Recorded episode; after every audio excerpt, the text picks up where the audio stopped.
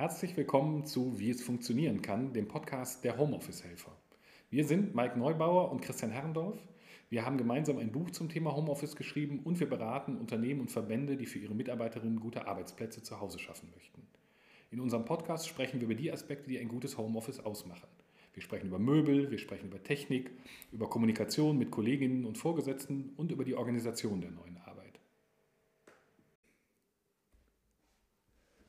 Titel unserer heutigen Folge ist Nicht jede Konferenz muss eine Videokonferenz sein. Ähm, wir haben in dem ersten Jahr äh, des Homeoffice und der Pandemie gelernt, dass äh, Menschen große Freude an Videokonferenzen zunächst hatten und inzwischen der Tagesablauf wesentlich von Videokonferenzen bestimmt ist, was die Menschen nicht unbedingt glücklicher macht. Unsere These ist sogar, dass es einer der Gründe ist, warum das Homeoffice jetzt im März 2021 eher unbeliebt ist. Mike, welche Erfahrungen hast du mit Videokonferenzen gemacht? Wie viele hast du bisher in deinem Leben gemacht? Also ähm, zum Glück habe ich ja einen Beruf, äh, wo es wichtig ist, sich, sich, tatsächlich zwischendurch mal zu treffen. Deshalb bin ich um Videokonferenzen größtenteils rumgekommen. Ähm, ich habe aber trotzdem welche natürlich führen müssen. Und ähm, ich gerate da immer sehr schnell an meine Grenzen, ähm, weil ich einfach vermisse, äh, äh, zu gestikulieren und ähm, einfach ja, auch so Zwischentöne zu haben, die man in so einer, in einem, Video, in einem Videogespräch nicht wirklich so sehr gut äh, hinkriegt. Also natürlich ist es als Mittel, ähm, müssen wir alle sehr, sehr froh darüber sein, dass wir in der Lage dazu sind, Videokonferenzen zu führen, weil ansonsten wäre ja tatsächlich vieles überhaupt nicht mehr möglich. Ähm, aber ich glaube, auch bei den Videokonferenzen ist halt noch sehr viel Luft nach oben. Ähm, auf der anderen Seite propagierst du ja natürlich immer, eher äh, die Audiokonferenz, ähm, weil tatsächlich frage ich mich ja auch immer, wofür ist das Bild eigentlich nötig? Ja, also ich bin tatsächlich, genau, ich sehe die Luft nicht nach oben, sondern eher nach links und rechts oder im Zweifel nach unten, weil ich glaube, dass wir zu viele Videokonferenzen machen. Ähm, nötig sind sie für mich unter zwei Gesichtspunkten. Da, wo jemand was zeigen muss, also wenn du eine Präsentation hast, wenn du ein Seminar machst, ein, ein Webinar, dann macht das absolut Sinn. Ähm, wenn die Gruppe sehr groß ist, also ich denke so ab 10, 12 Personen ist es in der Audiokonferenz einfach nicht mehr möglich. Da muss man sich extrem gut kennen, äh, um das noch hinzukriegen. Ähm, dann macht eine Videokonferenz Sinn. Äh, und unter bestimmten sozialen Aspekten sehe ich das auch so. Also wir haben ja auch in einer unserer anderen Podcast-Folgen schon darüber gesprochen, dass das Soziale im Moment sehr leidet. Ähm, deshalb würde ich das unter einem bestimmten Gesichtspunkt, man sieht die Kollegen mal wieder, ähm, ne, man, man, man spricht ein bisschen anders miteinander, finde ich in Ordnung. Ähm, das heißt aber nicht, dass wenn man zum Beispiel fünf äh, Konferenzen mit seinem Team in der Woche hat, dass alle fünf eine, eine Videokonferenz sein müssen, wenn nicht etwas präsentiert wird oder man irgendwie ein Seminar zusammen hat.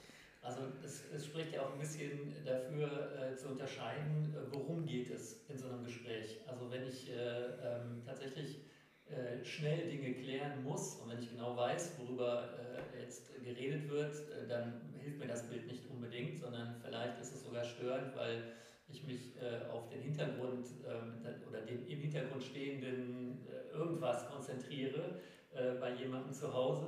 Ähm, das, da würde vielleicht eher ein Audio reichen, weil ich dann einfach nur auf die Stimme höre, was ja dann tatsächlich eher ein Telefonat mit mehreren Menschen ist.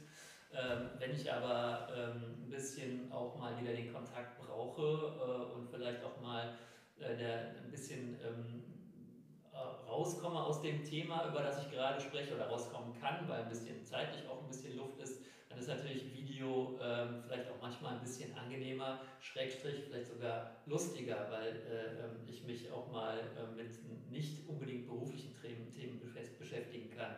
Also konzentrierter vielleicht Audio, ähm, lockerer Video.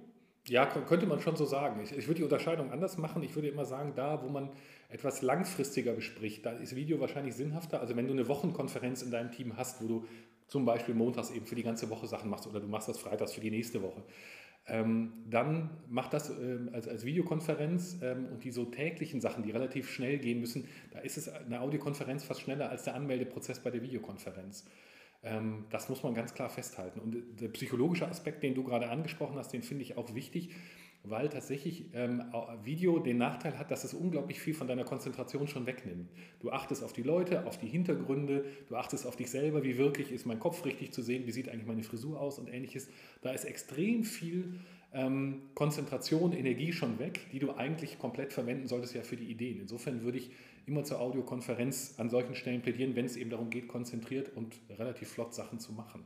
Ich habe die positiven Erfahrungen gemacht, das ist jetzt nicht theoretisiert, sondern tatsächlich auch so, dass ich in den Teams, die ich in der Pandemie geführt habe, das auch weitgehend so gemacht habe, ähm, dass wir in Gruppen acht bis zehn Leute maximal, das ist ja eigentlich auch die ideale äh, Größe für, für so ein Team, ähm, die wir uns ganz gut kannten, ähm, das immer als Audiokonferenz gemacht haben und es sind 10 bis 20 Minuten, die das Ganze schneller geht und du hast eben wesentliche Elemente der Verzögerung nicht drin. Ne? Das ist so ähm, die technischen Sachen, die bei der Videokonferenz passieren, die Verzögerung zwischen zwei, die sprechen, weil du ja nie gleichzeitig sprechen kannst.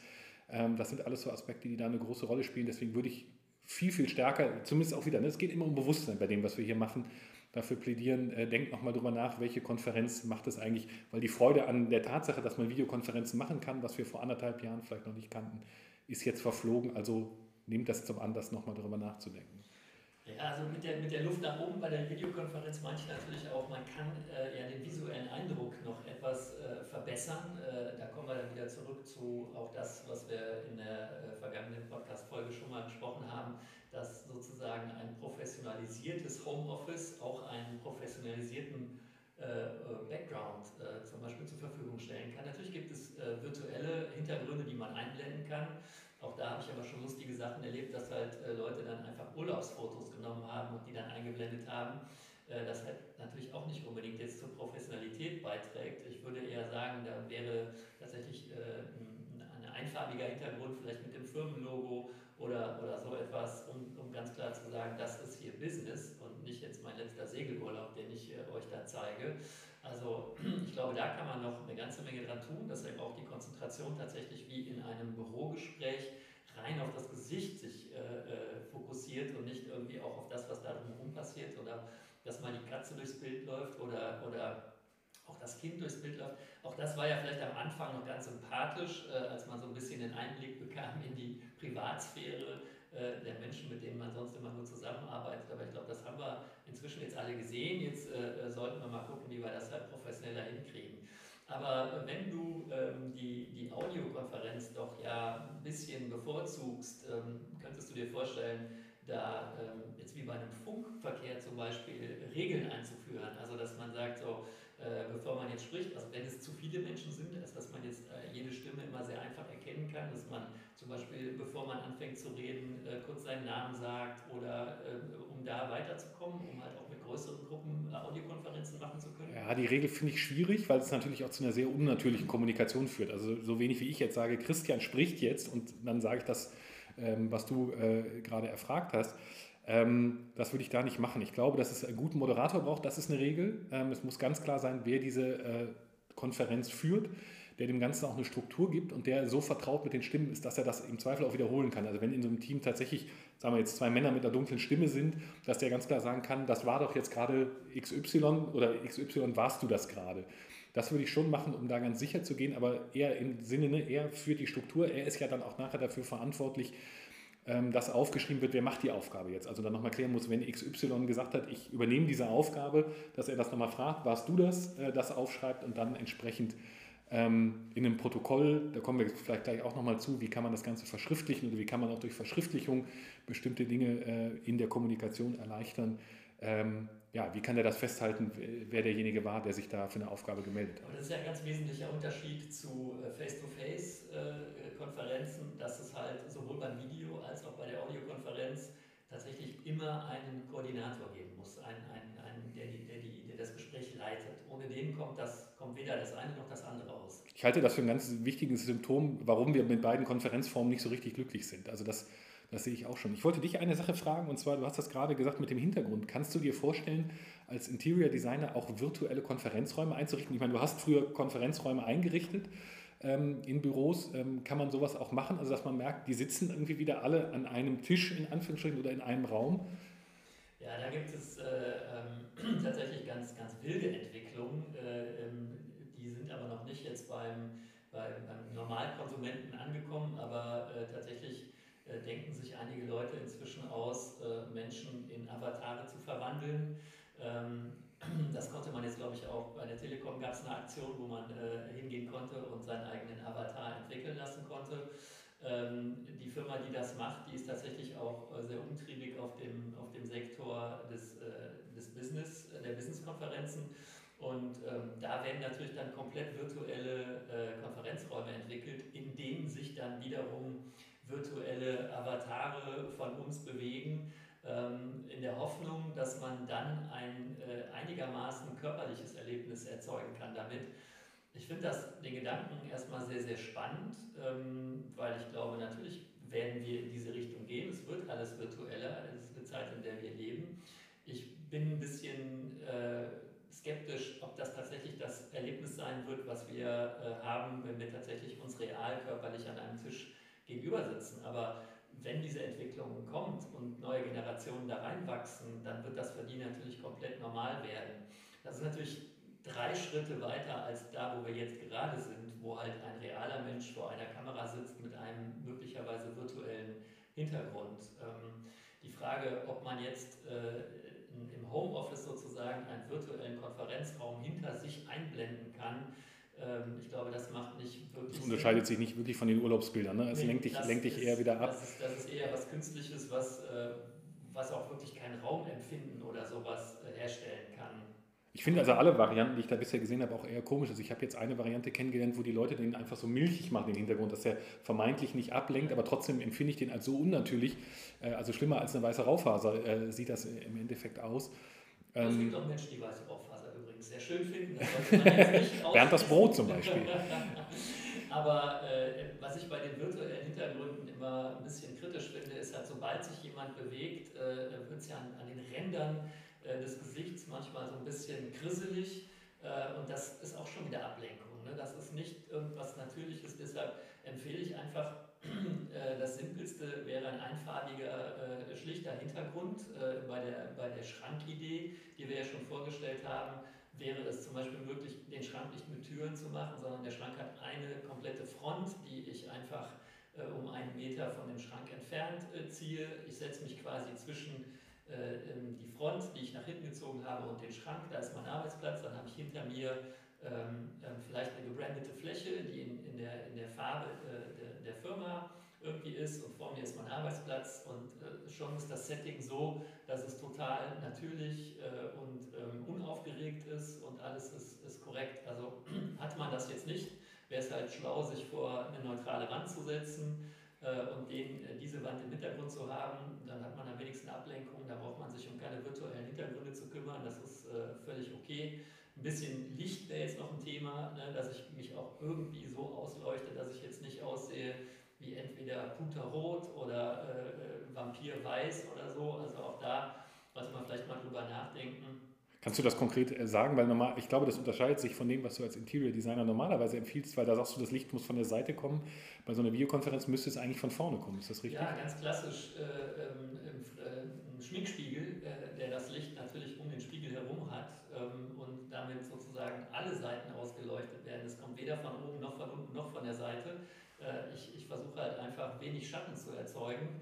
Ähm, und dann sollte es noch äh, ein relativ warmes Licht sein, damit ich halt nicht irgendwie eben vampirmäßig rüberkomme. Ähm, das ist aber doch mit äh, LED heutzutage alles relativ einfach zu regeln. Ich bin mir sicher, es gibt dafür auch auf dem Markt schon die ein oder andere äh, fertige Lösung dazu. Ähm, und ja, also Licht und Hintergrund spielt schon, schon eine Rolle, um das Ganze einfach beruhigter zu machen, ne? Mhm. um, um, das, um, die Konzentration tatsächlich auf mein Gegenüber zu lenken und nicht auf, äh, was passiert da drumherum. Ähm, es gibt natürlich auch noch Software, mit der man das Gesicht verändern kann. Also das gibt es ja inzwischen auch. Finden einige Menschen total witzig. Äh, auch das äh, finde ich total übertrieben. Mhm. Ähm, kann sein, wenn ich jetzt einen Kaffeeklatsch mache, dass ich mich als irgendwer verkleide. Ähm, wir hatten letztens eine Videokonferenz, äh, das war am, am Beginn des Karnevals wo tatsächlich am Anfang äh, ausgegeben wurde, wir verkleiden uns jetzt dann an dem Tag, äh, sehr witzig, und einer das dann virtuell macht. Ich meine, dann funktioniert das natürlich, ja. aber wenn ich eine, eine, eine, ernste äh, Konferenz habe, dann sollte man solche äh, Dinge natürlich weglassen. Ne? Ja. Ich würde gerne zur Audiokonferenz nochmal was sagen, ähm, was mit der Videokonferenz zusammenhängt, weil ich ähm, festgestellt habe, dass sich natürlich viele Vorgesetzte Führungskräfte inzwischen damit beschäftigt haben, welches Tool ist das Beste, welche Software ist die beste, sind darin auch eingeübt als Moderator, wie lade ich Kollegen ein und so weiter. Ähm, jemand hat sich aber damit beschäftigt, was gibt es parallel für Audiokonferenzen. Ne? Also man ist jetzt so froh, dass man das drin hat und weiß, okay, jetzt geht, so geht die Einladung, so nehme ich die an, so gehe ich in diesen Raum und so, so klappt das alles, dass man da wieder aufgehört hat. Und das wäre jetzt wieder ein Plädoyer von mir, zu sagen, macht das doch bitte auch mal mit den Audiokonferenzen, beschäftigt euch damit genauso, probiert es aus, weil ich glaube, dass so viele Videokonferenzen stattfinden, hängt damit zusammen, dass man froh ist, etwas gefunden zu haben, was funktioniert, was aber ähnlich wie das Provisorium als solches eben dann auch wieder den Nachteil mit sich bringt, dass man es nicht mehr hinterfragt. Und das wäre mein, mein wichtiges Plädoyer, sich das nochmal anzugucken, das mit der Audiokonferenz häufiger auszuprobieren.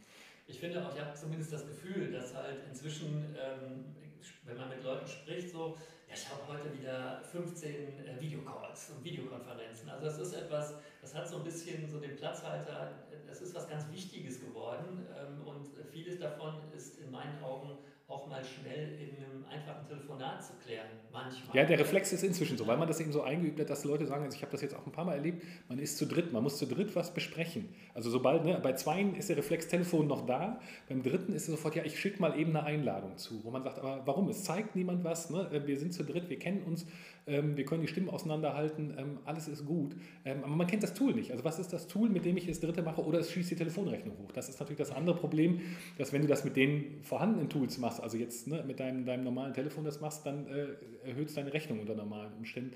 Das meine ich. Ne, man muss sich damit nochmal beschäftigen, um da vernünftige Absolut. Lösungen zu finden, die wir für die Videokonferenz richtigerweise gefunden haben. Also da glaube ich, ist kein Zweifel daran, dass es genug Tools gibt, die auch alle beherrschen und die auch alle gut funktionieren.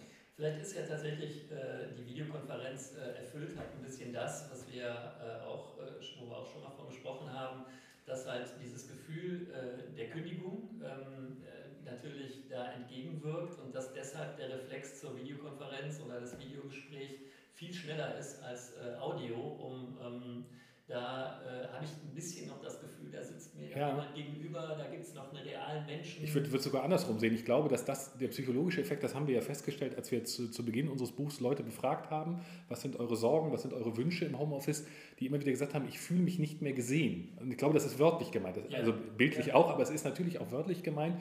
Wenn man das Gefühl hat, man wird von seinem Vorgesetzten, der einen beurteilt, ne, der einen weiter beschäftigt etc., nicht mehr gesehen wird, dann ist es natürlich klar, dass man sagt, guck mal hier, ich sitze da, ne, adrett gekleidet, ich habe auch diese ganzen schönen Bücher hinter mir äh, und ich kann hier noch was hochhalten oder ne, ich bin, bin schon total frisch. Ähm, das ist ein wesentlicher Faktor. Das, ich, das, klingt jetzt bei mir ein bisschen albern, so albern meine ich das gar nicht, sondern das ist schon, schon ein Punkt. Ähm, deswegen sage ich, macht es auch ruhig. Also ich plädiere nicht komplett dagegen. Seid euch auch bewusst, beziehungsweise, da sind wir auch bei dem Thema aus, aus einem früheren Podcast, führt auch Feedbackgespräche, fragt die Leute danach. Wenn sie dann ne, dadurch die Beruhigung bekommen, wisst ihr, es muss ein Instrument sein innerhalb einer Woche, das ihr benutzen müsst. Ähm, aber ne, der Chef muss sich auch nicht täglich sehen. Wenn er euch montags gesehen hat, dann weiß er ja, dass ihr da seid, hoffentlich. Wie gesagt, wenn jemand das Bedürfnis hat, muss er dann vielleicht auch nochmal ähm, ein zweites oder drittes Mal haben oder wenn man merkt, man hat ein Team aus Leuten, die so sind. Aber drüber reden und bewusst machen, ist immer wieder das, was ich sage, weil wir, wir verfallen immer in so einen Trott und dann kommt dabei eben etwas raus, was wahnsinnig viel Zeit und Energie frisst. Und jetzt hattest du ja schon mal angesprochen, äh, die Nacharbeit. Also ähm, wenn man jetzt, äh, ähm, man hat, egal jetzt ob Audio oder Video, miteinander gesprochen äh, und geht auseinander. Und ähm, wie, wie schafft man es jetzt, dass das, was halt gesprochen wurde, auch nachhaltig in den Köpfen bleibt und die Gespräche, die man geführt hat, auch dann zu den erhofften Zielen führen? Also ich bin ja grundsätzlich so, dass ich sehr dafür plädiere, ne, Arbeit im Homeoffice heißt, die Kommunikation muss intensiviert werden weil vieles Nonverbale nicht mehr passiert, weil man sich eben äh, nicht, nicht mehr äh, gegenübersteht oder sitzt. Das heißt, intensivieren meint an der Stelle, neben der Konferenz muss es eine Nacharbeitung geben. Also ich finde, das ist zwangsläufig, dass es eine Art Protokoll, eine Art Newsletter gibt, ähm, wenn man äh, miteinander konferiert hat, in dem das Besprochene einfach nochmal festgehalten wird. Ähm, das ist das Erste, was ich sagen muss. Also es muss es auf jeden Fall geben. Es muss es meines Erachtens zeitnah geben. Das heißt also, der Vorgesetzte oder das, was wir hier auch vorschlagen, der Homeoffice-Koordinator, ähm, sollte maximal 45 bis 60 Minuten nach Ende dieser Konferenz ähm, dieses Protokoll auch verschickt haben. Nun bin ich grundsätzlich als Journalist natürlich jemand, der sich äh, am geschriebenen Wort sehr erfreut, das also auch sehr gerne zu sich nimmt. Ich weiß aber natürlich, dass auch viele Menschen ähm, relativ schnell aussteigen aus solchen Texten. Ähm, deshalb wäre meine Empfehlung immer strukturiert und zwar immer gleich strukturiert. Ne? Also gibt einem Protokoll immer dieselbe Form, dann wissen nämlich die Leute, den ersten und den zweiten Newsletter werden die auf jeden Fall lesen, auch komplett. Danach lässt das eben nach. Aber wenn du weißt, am Ende oder am Anfang stehen bestimmte Punkte, die für dich wichtig sind, ähm, dann wirst du zumindest diesen Newsletter immer wieder so durchfliegen, dass du sagst, okay, ich gehe an die Stelle und gucke mir das mal an der Stelle an.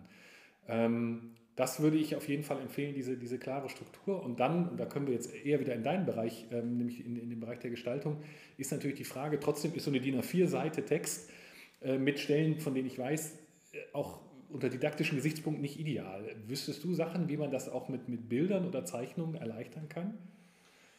Naja, ich meine, man, kann, man könnte sich halt Piktogramme äh, ausdenken, ne, die für bestimmte, äh, ähm, bestimmte Fälle halt stehen. Ähm, man kann eine Zeichnung lockert das natürlich sowieso immer auf. Es ist halt die Frage, also jetzt nur des Auflockerungswillens eine Zeichnung zu machen, halte ich jetzt für äh, ein bisschen aufwendig und wahrscheinlich auch nicht besonders hilfreich, aber ähm, es wäre ja auch wieder etwas, wo sich ein Team mit beschäftigen kann. Mhm. Also ähm, ähm, es sind ja meistens die gleichen Menschen, die da sitzen und miteinander sprechen.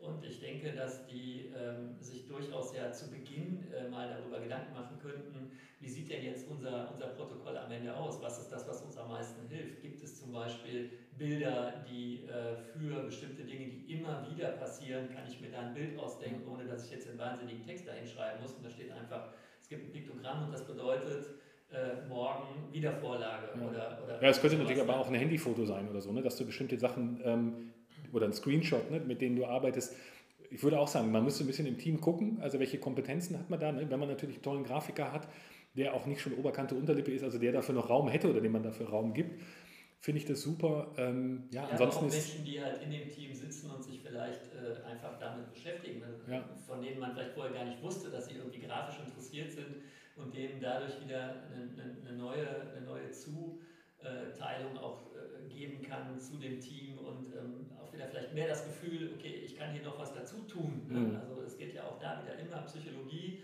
ich gehöre dazu, ich bin nicht gekündigt, ich bleibe noch bei der Firma und man kriegt halt irgendwie noch eine, eine nette Aufgabe nebenher, äh, die, die dem Team irgendwie gut tut. Ne? Also natürlich sind wir ja in der Bildwelt unterwegs, also es gibt ja unendliche Möglichkeiten, ähm, ähm Bilder zu schicken, ähm, die, die hilfreich sein können als Reminder, als irgendwas, die das Thema der, der letzten Besprechung vielleicht nochmal aufgreifen, als Platzhalter dafür.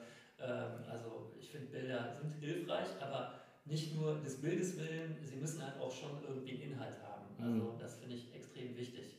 Ja, aber ich merke die Idee, also sie ist mir jetzt gerade äh, vorhin während unseres Gesprächs gekommen, aber ich merke, dass sie tatsächlich ähm, einen guten Aspekt hat, genau unter den Gesichtspunkten, die du gerade sagst. Es kann etwas vereinfachen, es kann etwas auflockern ähm, und man kann tatsächlich auch nochmal Leute mit, mit ihren Kompetenzen oder mit zusätzlichen Kompetenzen irgendwie einbinden an der Stelle ähm, und sehr viel schneller eine Aussage treffen. Ne? Also wenn einer bei dem, beim Text ermüdet, kann er natürlich durch das eine Bild, das dann nochmal eine Aussage im zweiten Drittel eines Textes macht zum Beispiel, ähm, ja, sehr, sehr schnell nochmal mit einer Information versorgt werden, die er sich aus zehn Zeilen Text nicht mehr rausholt, weil er keine Lust mehr hat zu lesen oder weil die Aufmerksamkeit einfach unter ist. Bist du denn der Meinung, dass halt, sagen wir mal, das Gespräch hat stattgefunden mit fünf, sechs Leuten, danach kommt das Protokoll, äh, muss jeder das Protokoll bestätigen, dass er es gelesen hat? Also da bin ich natürlich äh, als, als freiheitsliebender Mensch, ähm, nein, überhaupt nicht. Also ähm, wenn man das Gefühl hat, dass jemand ähm, das dauerhaft nicht liest, also man ne, aus, aus dem Arbeitsalltag immer wieder die Erfahrung macht, ich glaube, der hat das nicht gelesen. Ne? Also der kann ja nicht so handeln, wenn der ähm, wenn der gleichzeitig das Protokoll gelesen hätte, ähm, dann ändert es ja nichts daran, dass der mir schreibt, ja, ich habe das gelesen, sondern dann ist das wieder eine Sache, ähm, in einem Vier-Augen-Gespräch in aller Regel ähm, die Diskussion suchen, warum machst du das nicht? Ich habe das Gefühl, das, möglichst vorwurfsfrei natürlich, äh, welches andere Instrument hilft dir? Ähm, da wären wir eher, und damit könnten wir dann überleiten zu, zu anderen Podcast-Folgen, wirklich nochmal bei der Frage, wie muss ich eigentlich diese neuen Organisationsformen der Arbeit dann auch im Team nochmal besprechen? Also wie kann ich ähm, im Team das immer wieder erörtern? Weil das gehört für mich auch zu Bewusstsein dazu. Das Bewusstsein vorher, ähm, aber auch eben danach, wenn wir ein Instrument eingeführt haben, was erstmal gut aussah und gut zu passen schien, das zu hinterfragen und das weiterzuentwickeln. Das würde ich an der Stelle eben auch tun, wenn ich merke, ne, Kollege, Kollegin X ähm, reagiert nicht darauf und macht das Gegenteil dessen, was ich da eigentlich positiv bewirken wollte. Ähm, was, welche Form muss ich finden für denjenigen? Ähm, aber wie gesagt, ich glaube, dass das äh, Zwang oder eben so, so äußere Rituale das nicht verändern können. Ähm, was nicht ausschließt, dass man manchmal Menschen auch zwingen muss, wenn sie dauerhaft nicht das tun, was, was in dem Team vereinbart wird. Das ist aber jetzt ein grundsätzliches Problem, ähm, das dann ja fast schon die arbeitsrechtliche Ebene berührt. Das hat man immer, das hat man, hatte man auch vor Homeoffice und so weiter. Das ist, glaube ich, nicht Homeoffice-spezifisch.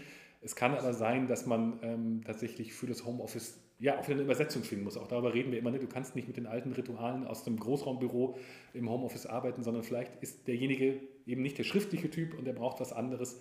Ähm, vielleicht ist er am Ende aber derjenige, der mit seinen Handyfotos das, das Protokoll deutlich auflockert. Das äh, wäre die Hoffnung, die ich hätte.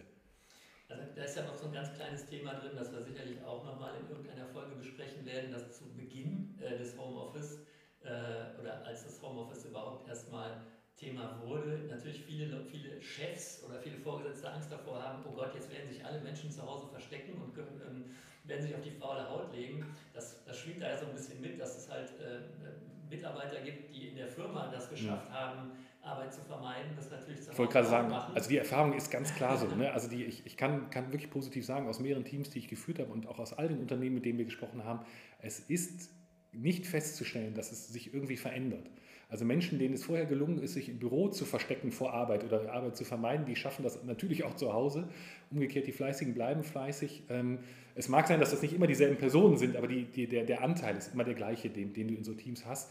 Also die Angst können wir nahezu allen nehmen und das ist jetzt auch wieder der Appell, es liegt natürlich auch wesentlich an der Führungskraft, das zu, äh, zu ändern. Da ist das Homeoffice sogar eher eine Chance, weil du ja nochmal in eine neue Form kommst. Wenn du das eben nicht eins zu eins übersetzt, sondern wirklich sagst, okay, wir sind jetzt an diesem Cut durch die Pandemie, wir können das alles nochmal neu denken, kommst du ja auch zu neuen Formen, die unter Umständen eben auch dazu führen, dass du mehr Leute dazu bringst, mehr zu tun, ähm, die sich vorher vielleicht vor, vor Arbeit eher versteckt haben. Und dabei wollen wir euch da draußen helfen mit unseren Tipps und unseren Gesprächen. Ähm, das war unsere zweite Folge. Ich hoffe, ihr habt wieder ein bisschen was mitgenommen ähm, und wir empfehlen uns bis zum nächsten Mal. Alles Gute und bleibt gesund. Genau. Das war, wie es funktionieren kann. Der Podcast der Homeoffice-Helfer.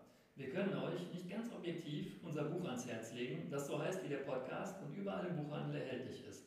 Mehr Gedanken von uns zum Thema gibt es auf unserer Facebook- und unserer LinkedIn-Seite, die beide unter Homeoffice Helfer zu finden sind.